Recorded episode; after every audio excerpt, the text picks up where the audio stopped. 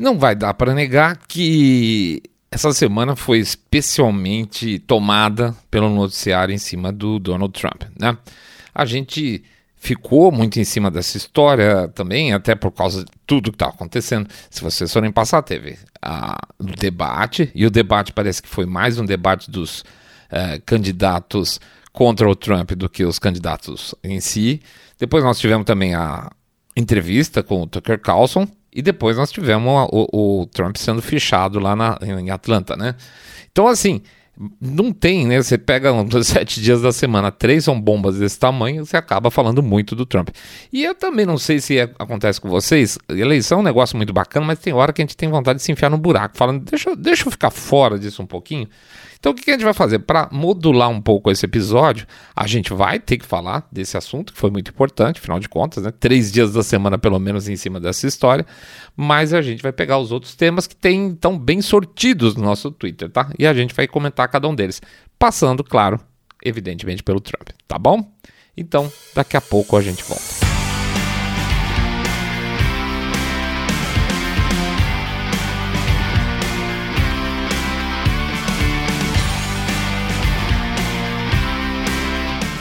Vou brincar de negacionista de Trump.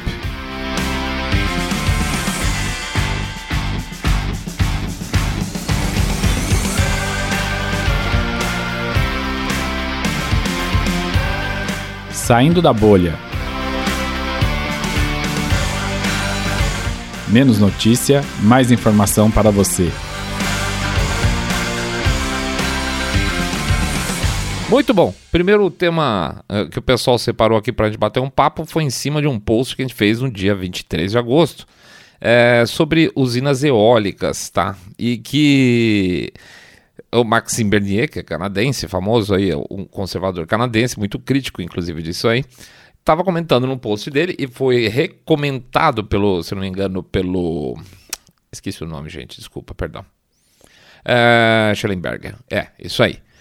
É, sobre o, o, o mal que as usinas eólicas estão fazendo com relação às baleias, que existe agora o início de uma comprovação de que a, esses parques eólicos que ficam no mar, eles estão é, causando acidentes com baleias e matando baleias que estão em perigos de, em perigos de extinção.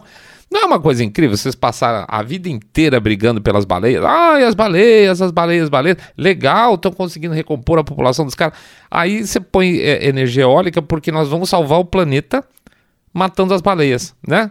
É, é, é, um, é uma contrassenso incrível. Assim, é, a eólica é uma das coisas que a gente mais tem falado, talvez aqui no Saindo da Bolha, dentre as alternativas se vocês forem pegar, a gente fez, botou um vídeo recentemente, é, australiano, até para não falar que é tudo a mesma coisa, tá? Pegamos um vídeo australiano de uma mulher que era do partido é, de esquerda, que foi fazer o controle da, da nova legislação lá na Austrália com relação à energia eólica. E a mulher ficou de cabelo em pé pelo, pelo valor que os subsídios são dados para as grandes empresas, pelo baixo valor que é dado para quem tem implantado uma, uma turbina dentro da sua terra, que o cara, além de receber pouco, quer dizer, é um monte de dinheiro para quem está na tanga, né? Mas ele recebe pouco proporcionalmente, uma proporção de 1 para 10, vamos dizer assim. A, a empresa fica com 9 e o, e o fazendeiro que tem a terra fica com 1. É, e ele ainda fica com todo o peso da coisa. Se ele tiver algum problema jurídico, a culpa é dele. Se ele tiver um incêndio na região, a culpa é dele. Se cair a, aquela porcaria que cai mesmo, de vez em quando entorta, pega fogo, aquelas porcarias, a culpa é dele. Então, assim, é, um, é uma atividade sem risco para quem está fazendo. Era uma atividade sem risco, tanto por isso, porque é regiamente subsidiada. Onde quer que você vá, tá? Energia eólica é regiamente é, subsidiada. E quem paga Logo, somos nós, portanto, só quem ganha é o dono da empresa. Tá? A população paga, quem explora ganha pouco e quem ganha muito é quem não devia. É, pois é, então. E as contas de luz acabam, de luz acabam subindo. Então a gente tem esse caso da Austrália, que a gente fez um vídeo aqui no Twitter, tem esse caso agora do Maxime Bernier falando das baleias. A gente já colocou um programa inteiro sobre energia alternativa, eu lembro bem, era do Michael Moore. Né? A gente pegou o documentário do Michael Moore que falava que ele ia sair para fazer uma análise geral sobre a, a energias alternativas, fontes de ener, é, alternativas de energia, e ele começa o documentário de um jeito e termina de outro, porque ele chega à conclusão que tem um monte de baboseira. é, dentro da própria questão de energia eólica, inclusive, que é como é impossível você descartar o material com que é feito aquelas pás gigantescas. Aquilo é, é, um, é um material que não vai se decompor na natureza em trocentos mil anos, ou seja, nós vamos poluir ainda mais a Terra com aquele negócio para salvar a Terra, claro.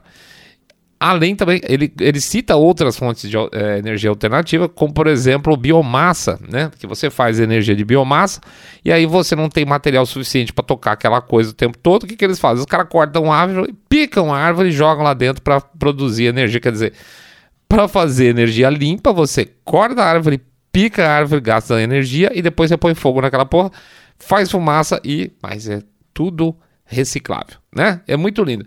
Então, assim, ganha-se sempre, sempre, sempre. Não tem uma história relacionada com energia alternativa, fontes de energia alternativa em que ganha uma grande corporação, paga o pagador de imposto e alguém se ferra e muito provavelmente aí no meio do caminho você vai ver algum dano ecológico é, de, de, lambuja, tá? Então assim, isso é uma das maiores fraudes que eu vejo até hoje. É, é incrível a quantidade de dinheiro que se despeja nisso e a, e a, a pressão constante é uma pressão absoluta constante para que você vá nessa direção é, com justificativas de, ah, puxa vida, vamos ajudar o nosso planeta, quando na verdade você está ferrando a população, você está ferrando o planeta e você está enriquecendo uma meia dúzia, tá? Esse aí é o nosso post do dia 23, o contexto dele. Poxa, no dia 22 a gente fez um também, que, que, não entrou no programa anterior, que a gente conta que a Lionsgate, aquele estúdio lá de Hollywood, voltou a exigir o uso de máscara dentro dos seus escritórios, tá? Que isso é o começo tá? Isso é só basicamente o começo da volta das máscaras, das tentativas de lockdown, de tudo começando de novo, porque o pessoal está com medo de um vírus, talvez ainda vá chegar, tá? Talvez vá chegar, mas talvez já tenha vacina boa para ele também. É outra fraude se preparando a curto, médio prazo, tá? Então os estúdios já começaram a falar, universidades, a gente já colocou uma das universidades, eu acho que em Atlanta, se não me engano, já vai exigir máscara na volta. Alguém comentou aqui no, nos, nos, nossos, um dos nossos tweets que eu, eu, não sei se a Federal Estadual do Rio de Janeiro vai pedir é, volta na máscara na volta das aulas também. Então a, a turma está preparando o caminho para tentar de novo, tá? Eu acho, eu espero estar certo, que dessa vez vai ser muito difícil a turma cair, tá? É, tudo bem que existe uma quantidade de gente estúpida incrível no mundo, esse é um ponto. Segundo ponto, existe uma quantidade enorme de gente que sabe que entrou num, num cano gigantesco, mas não dá o braço a torcer. Isso é um ponto muito complicado da humanidade. É, Discute-se muito isso em relação à questão de gênero, tá? principalmente transição de criança. Você já imaginou se você fosse um pai que acreditasse piamente? Uma coisa é você falar assim, puxa, eu acreditei piamente, que a gente vai falar sobre isso no outro post, por sinal. Uh, eu vou falar já. É, a gente colocou aquele post que era um, era um café com um pedido de desculpa para as pessoas que eles impediram de entrar se não fossem vacinadas e pelo fato das pessoas não vacinadas serem chamadas de anti-vax e terem sido eventualmente compulsoriamente vacinadas por causa da situação. Era um, era um lugar, era um ponto comercial que pedia de desculpa para o seu povo, que eu achei interessante. Mas de qualquer forma, imagina então, que eu estava falando, imagina você ter um pai e uma mãe, tá? O pai e a mãe, eles pegam e caem na ladainha da, da, da, criança pode ser trans, beleza? E aí eles vão lá e ficam todos felizes e vão chamar o filho de Júlia, sei lá, e, e aí vão comprar roupinha de menina para ele, até aí tá indo. Agora, depois eles vão começar com bloqueador de puberdade, aí já ferrou tudo, daí vai começar o um monte de transição, e mais para frente as três etapas, né? E depois vai fazer... É não, não criança, mas mais para frente um pouco, vai fazer é, uma cirurgia para mudança de gênero, tá? Então, ou vai cortar o piu ou vai fazer, sei lá, vai fazer implante. Muito bem. Aí passa alguns anos e o pai fala assim: puta, que cagada, hein? E a mãe fala: putz, é mesmo. Você acha 9, 95 em 100 que a pessoa vai olhar pro filho dele e falar assim: porra, caguei. Desculpe a expressão. que bobagem que eu fiz. Gente, olha, deixa eu ir a público falar que eu destruí a vida do meu filho, eu destruí o corpo do meu filho, mas agora eu tô arrependido. Não vai. Isso não acontece, tá? Então muitas das pessoas que podem até lá no fundo, no, no inconsciente dele, lá na, no, no âmago dele, onde bate aquela culpa gigantesca de ter eventualmente destruído a vida do filho, mas ele não vai sair publicamente falando assim, é, isso aqui não funciona, tá? Funciona em menor grau com a própria Covid também tá? Tanto que tem muita gente que continua chamando o cara lá de genocida, continua chamando todo mundo que não, não quis tomar num determinado momento de negacionista, mas, como diz o outro perfil lá, que a gente, a gente tem algumas coisas que a gente acha muito interessante, o Alô Didiel, muito obrigado pelo material que de vez em quando você divide com a gente, é, na verdade a gente aproveita do seu material, é, cadê a turma que tá tomando ambivalente? Cadê? Não tem, não, o pessoal não está tomando ambivalente, né? Não está tomando ambivalente, não está cobrando os outros. Isso que é mais engraçado, porque fica chato, né? porque se o cara tem que cobrar, ele vai falar: ah, é, você já tomou? Ah, não tomei, né?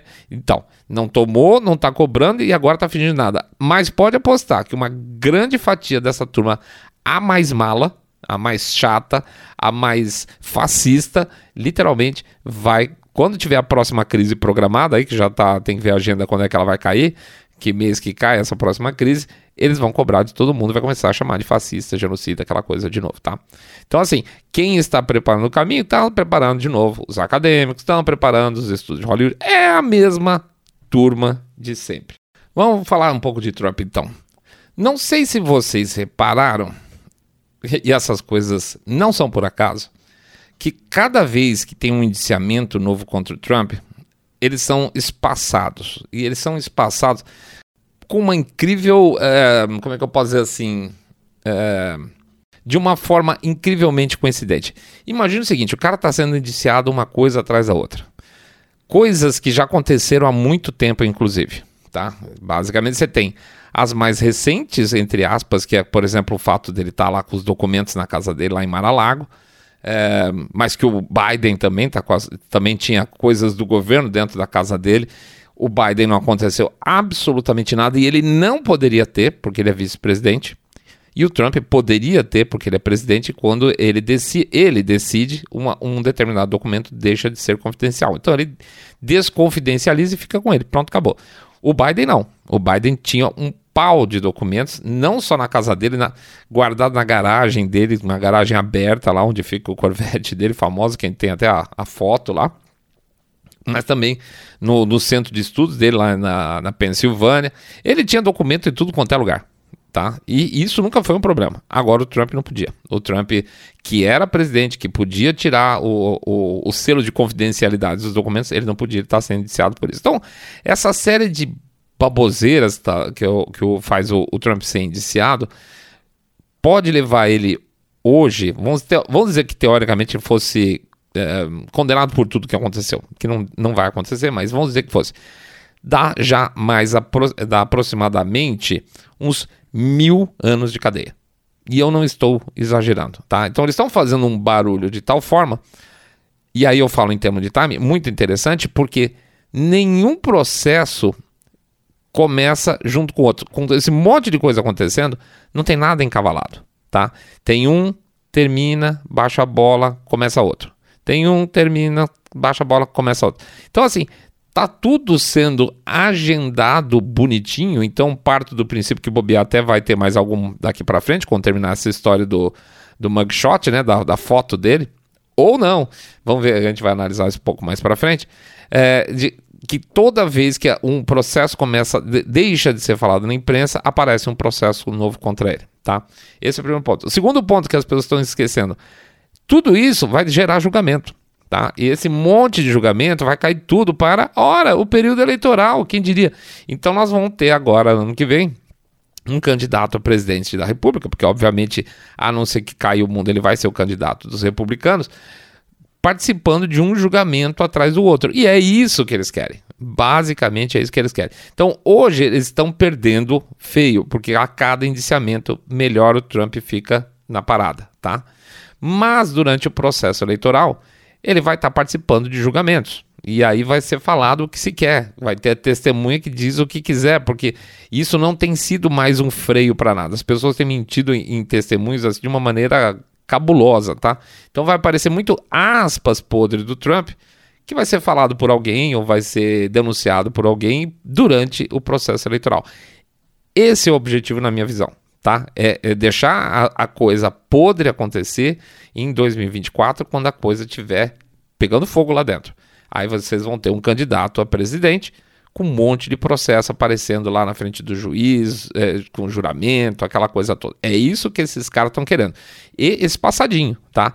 Vai terminar um julgamento, vai começar outro julgamento, vai começar outro julgamento, assim como foram os indiciamentos. Então, o grande pepino que o Trump tende a sofrer nos próximos meses, e eu acho que isso de alguma forma abate um pouco ele, apesar de ele ser um cara realmente você vê pelo ele tá. Eu, eu senti na, na entrevista do Tucker Carlson ele mais. Eh, a gente falou, mais reflexivo. Ele é um cara mais. Ele é um cara mais.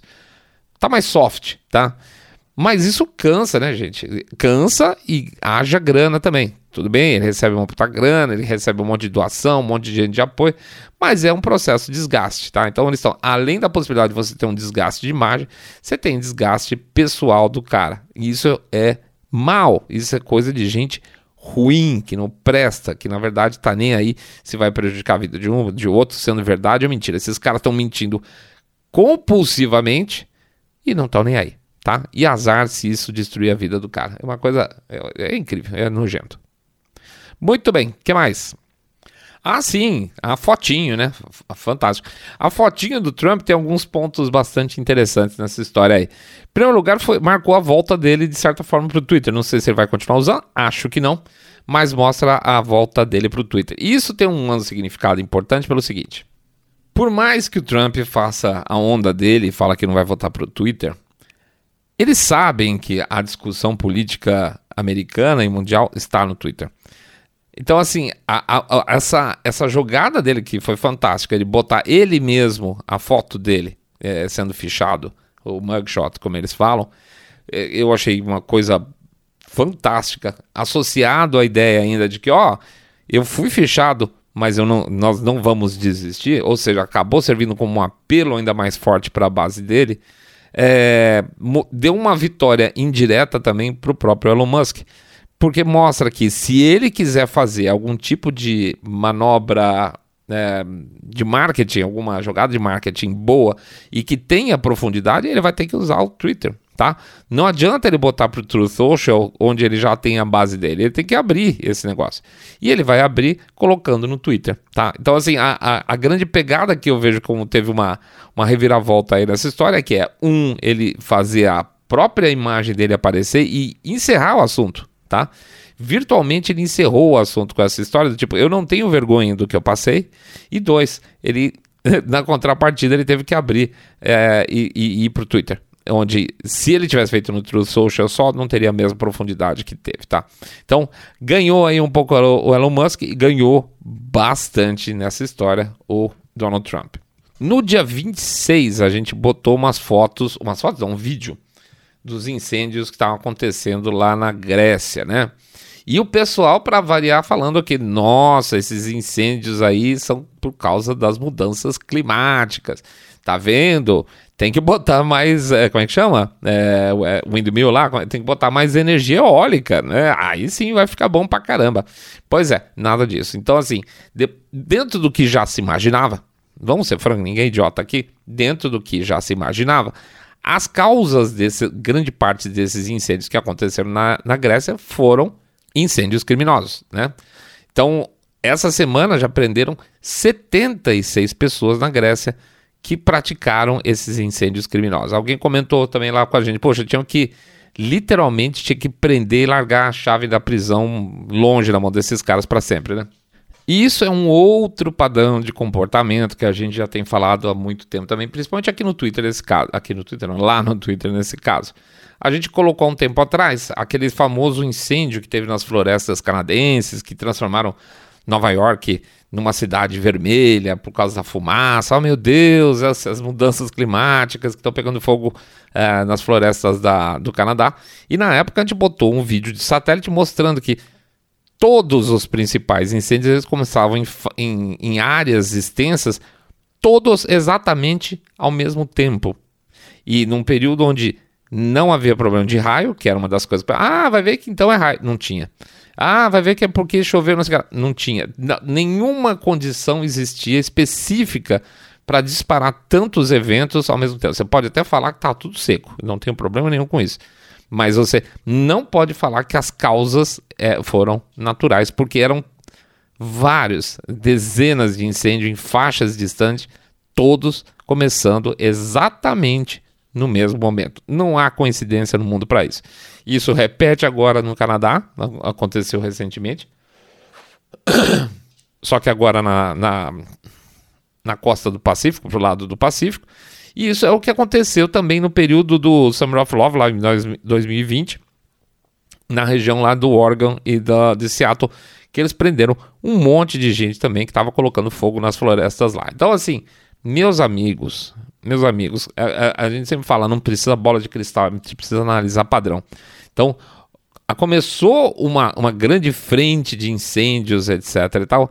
Aguarde, não estou falando que vocês estão acreditando que é mudança climática, mas só aguarde, porque você vai ver que em algum momento vai sair, começar a sair um pau de prisão de nego pondo fogo, quando o Estado vai atrás e quando a mídia anuncia, tá? Esse é padrão.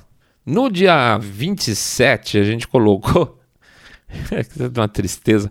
É uma matéria de um, um, de um veículo chamado Tomorrow, Tomorrow World Today, que é anunciando o início da, de operação de um navio que tem velas, são velas metálicas grandes, enormes. Até bacana o, o projeto.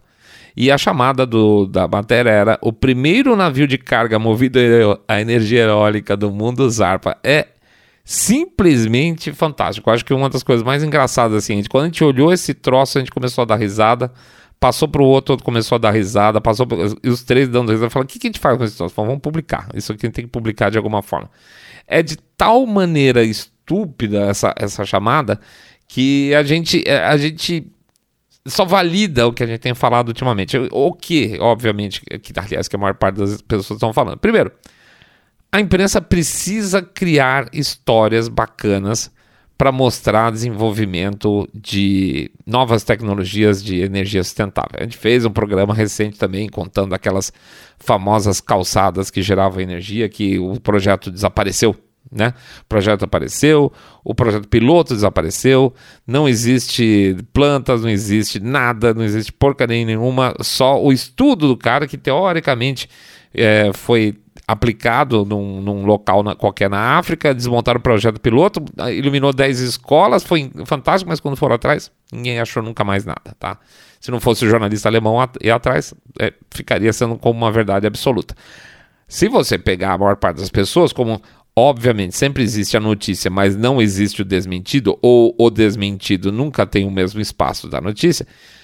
A grande maior parte das pessoas que ouviu falar daquela história vai continuar achando que ela existe, tá? Esse é o meu caso.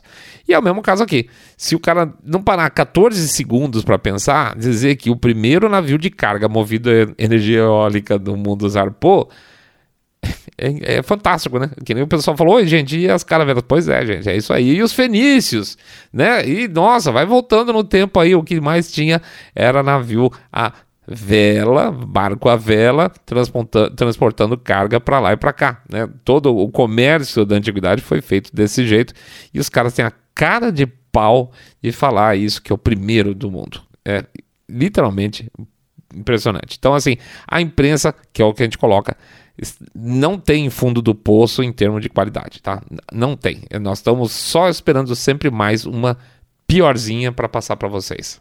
No dia 27, é, a gente postou uma matéria do Telegraph, tá? Uma chamada do Telegraph, que diz: se você está come é, começando uma família, pense em emigrar. De uma jornalista chamada Annabelle Denham, tá? A gente foi criticado aqui um pouco por um, numa postagem falando assim: ah, vocês são a favor da monarquia, tal. não tem absolutamente nada a ver com gostar da monarquia ou ser contra a monarquia, isso aqui. Essa história está relacionada com as decisões é, do governo aspas, conservador do Reino Unido que está mantendo portas abertas para um regime aí de imigração em massa, como tantos outros países desenvolvidos, né? Um regime de substituição de população.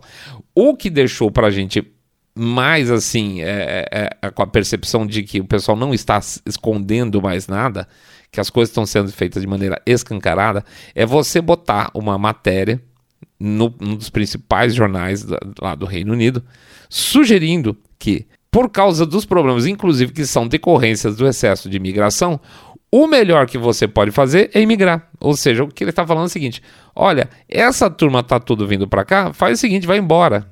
Vai embora? Como assim vai embora para onde? Né? Não que as pessoas, principalmente em países desenvolvidos, não tenham condição de migrar. Tem, tem condição de migrar. Hoje, inclusive, é muito mais fácil você migrar, porque tem muitos trabalhos que são é, podem ser feitos à distância. Isso não é, esta não é a questão. Não estou falando também de, ah, não abandone seu país porque você tem que lutar por ele. Eu estou falando que é a cara de pau dos caras que, ao mesmo tempo, defendem que, não, nós temos que ser é, basicamente um pouco mais uh, benevolentes com os imigrantes que aliás tem um, um, vídeo muito interessante que apareceu uns 15, 20 dias atrás, que eu, eu gosto quando o vídeo, como é que eu posso dizer?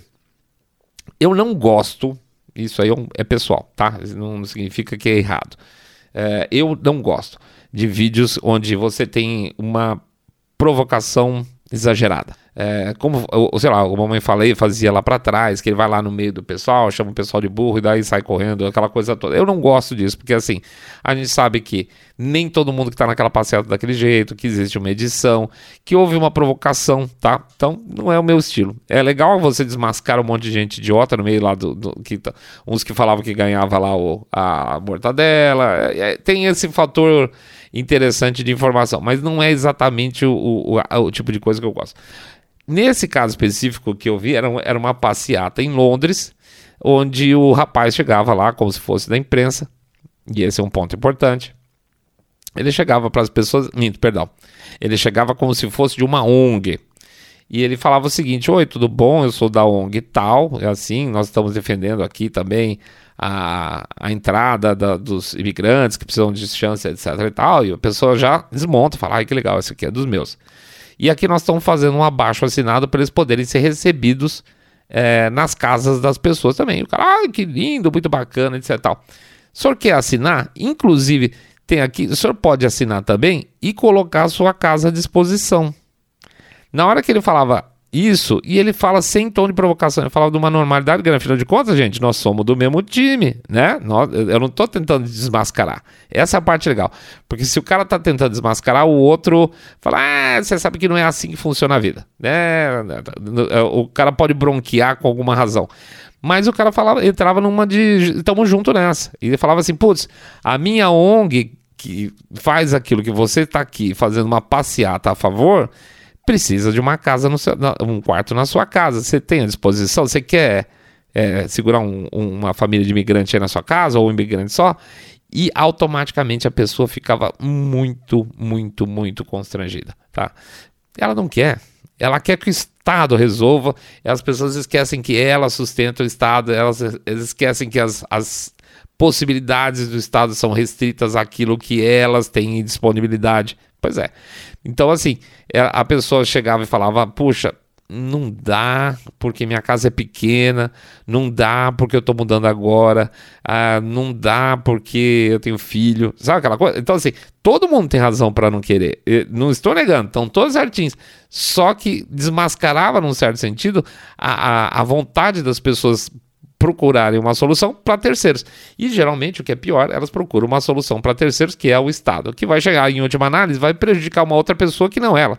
Então vamos dizer, eu tenho um hotel e eu recebo turistas, ganho dinheiro com isso, de repente o Estado vai falar: hotel, você vai ter que começar a encher isso aqui de imigrante, eu vou te pagar tantos mil por mês. E azar seu, então se roubarem as coisas lá dentro, vão, ele vai ter problema, vai ter que reformar aquela porcaria do hotel inteiro quando sair vão estar destruídos completamente.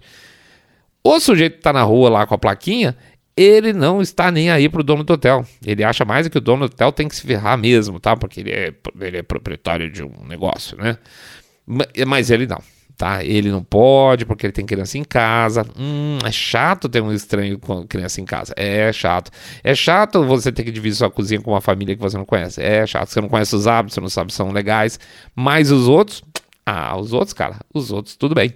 Então, boa parte do que me irrita no, no pensamento da esquerda é exatamente isso, quando ela terceiriza responsabilidades que ela mesma pode assumir. É você distribui o dinheiro dos outros quando você pode estar distribuindo o seu. É você estar oferecendo vantagem para os outros que você não abre mão para você. É você falar que os outros têm que pagar mais por tal coisa, sendo que você tem aqueles bens também, sei lá, o famoso, que o pessoal brinca, né, o comunista de iPhone. É isso. Essa é a grande, grande, grande contradição da esquerda, que começa no, no, no pessoal re, querendo receber mais imigrantes, mas não querer abrir sua casa, ao ponto final de você chegar para falar para eles assim: então, acho melhor você ir embora do seu próprio país, tá? É esse o ponto que a gente chega quando as coisas equilibram dessa forma. Tá bom, pessoal? É isso aí. A gente volta quinta-feira com mais um episódio normal. A gente comentou seis, seis acho que foram seis é, assuntos dessa, semana. Vamos em frente, vamos tocar. Vou fazer antes o nosso jabazinho, pedir para vocês entrarem no site www.saindabolha.com.br, clicar no botão follow ou seguir a gente no Spotify, Podcast Addict, Google e Apple Podcasts.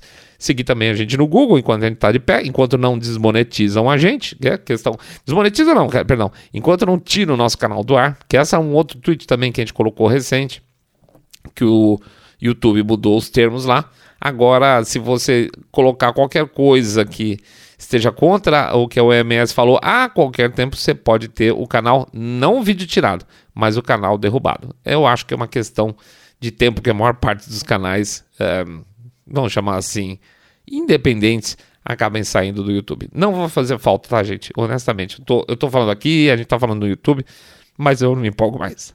que mais? A gente. Ah, a gente vai pedir para vocês fazerem o famoso boca a boca sarado, contando que vocês estão acompanhando um podcast Cabeça Direita Limpinho Supimpa que abomina o politicamente correto. E também pedir para vocês não esquecerem do nosso Pix, acabando o mês. 1, 2, 5, 10, 10 milhões de reais, pingado não é seco. Ou um real por episódio, também que ajuda pra caramba. Pedir para vocês conhecerem a nossa lojinha. É muito legal, gente. É a nossa, a, a, o pessoal começando a mandar as fotos, foto de caneca, foto de camiseta, é, e-book está recebendo. É, é, muito legal mesmo, a gente fica feliz, a gente agradece o feedback de vocês, feedback de como é que foi a experiência na loja, feedback de qualidade de produto, tá tudo. Tô muito feliz, tô muito feliz com os resultados que a gente tá conseguindo, tá? Então, vou pedir para vocês passarem na nossa lojinha, nosso lojinha, loja saindo da bolha.com.br, loja saindo da bolha.com.br. Lembrando que a gente está com dois, não um, mas dois e-books em promoção lá, tá? O Aprenda a Trailer Notícias, que agora está por 15 reais, e o Trelendo teorias conspiratórias, que agora está por 10 reais. Gente, tá barato pra caramba, dá até pra parcelar, tá bom? Vamos lá, vamos em frente então. Boa semana para todo mundo, muita paz, muita briga. Vamos aguentar esses caras mais um tempo, né? É, vamos, vamos ter que aguentar. Mais uma hora a gente vira esse jogo. Grande abraço, fiquem todos muito, muito, mais super, super bem.